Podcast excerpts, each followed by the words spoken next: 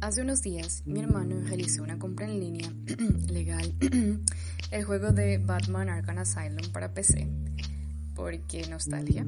Pasó al modo historia y siguió jugando para cumplir las misiones, mejorar trajes y esas cosas que escuché pero no le puse mucha atención. Yo solo lo voy a jugar de vez en cuando. Supuse que tenía tela por cortar jugándolo después de tantos años, pues, ajá, nostalgia, ya había tenido la oportunidad, pero resulta que no fue así. Anoche me estaba contando que había decidido dejarlo porque no quería que su portátil se dañara por jugarlo tanto tiempo.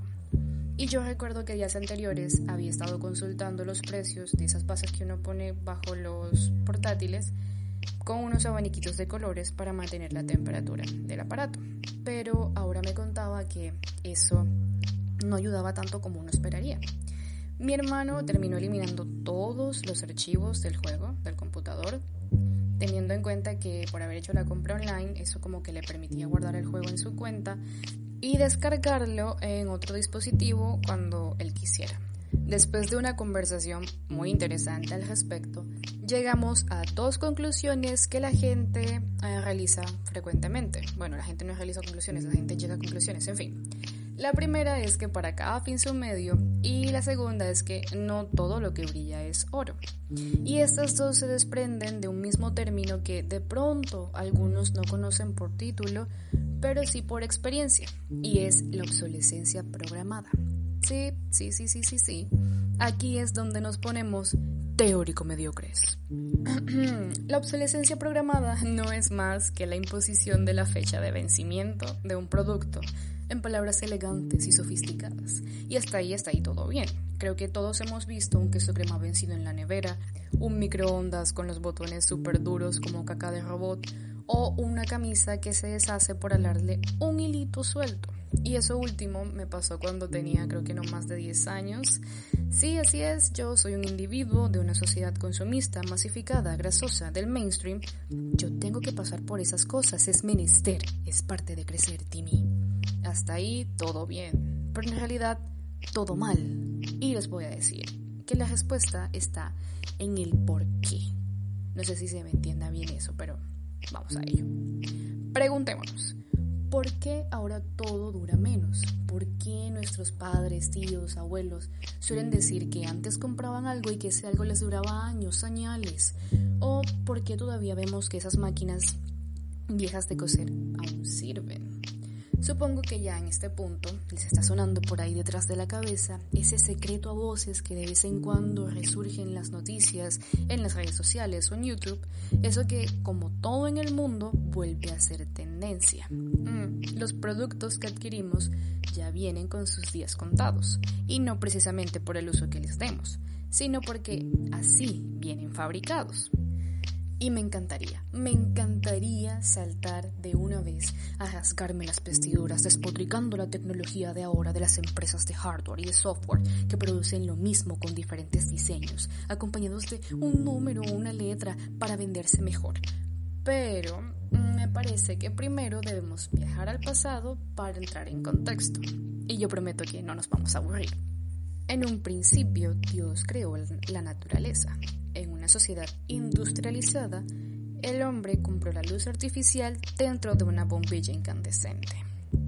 Uno supondría que las industrias ponen manos a la obra con el fin de suplir las necesidades colectivas de las personas, de la sociedad. Pero como donde hay una necesidad también hay una oportunidad de negocio, la bombilla que se suponía que duraría más de mil horas se convirtió en el epicentro de un cartel de empresas manufactureras que lograron monopolizar este mercado específico porque al durar tanto tiempo la bombilla, la gente ya no tenía que comprar más. Pero, oh my god, ¿cómo lo hicieron? Elemental, mi querido Watson redujeron su vida útil para obligar a las personas a seguir consumiendo su producto. La estrategia no era nada que no hayamos visto ya. De hecho, ha sido lo mismo desde siempre. Solo que ahora la obsolescencia, creo yo, está rifada entre la utilidad y el diseño, o sea, la presentación. O sea, producir, producir y producir para consumir, consumir y consumir. Esa es la estrategia. Y eso significa una sola cosa. ¿Sí? Así es. D-I-N-E-R-O dinero. A mi hermano le decía que de todas formas su computador se iba a ir deteriorando con el tiempo, porque la tecnología que llega a nosotros nos sirve es por un tiempo limitado. Él me contestó que estaba consciente de eso y por lo cual trataba de no acelerar el proceso recargando el portátil porque los juegos y los programas de alguna forma ayudaban a eso, cosa que no sabía pero tampoco me sorprendió. Entonces llegó a nosotros, como el soplo de la Virgen de Guadalupe, la iluminación. Pero seguramente Edison desde su tumba prendió la bombilla y concluimos que hay una función para cada cosa y hay quienes intentan ofrecer una cosa con muchas funciones. A ver, me explico. Las consolas de videojuegos fueron inventadas con el propósito de soportar el peso de los juegos para que corrieran sin ningún problema y el jugador, el gamer, le diera.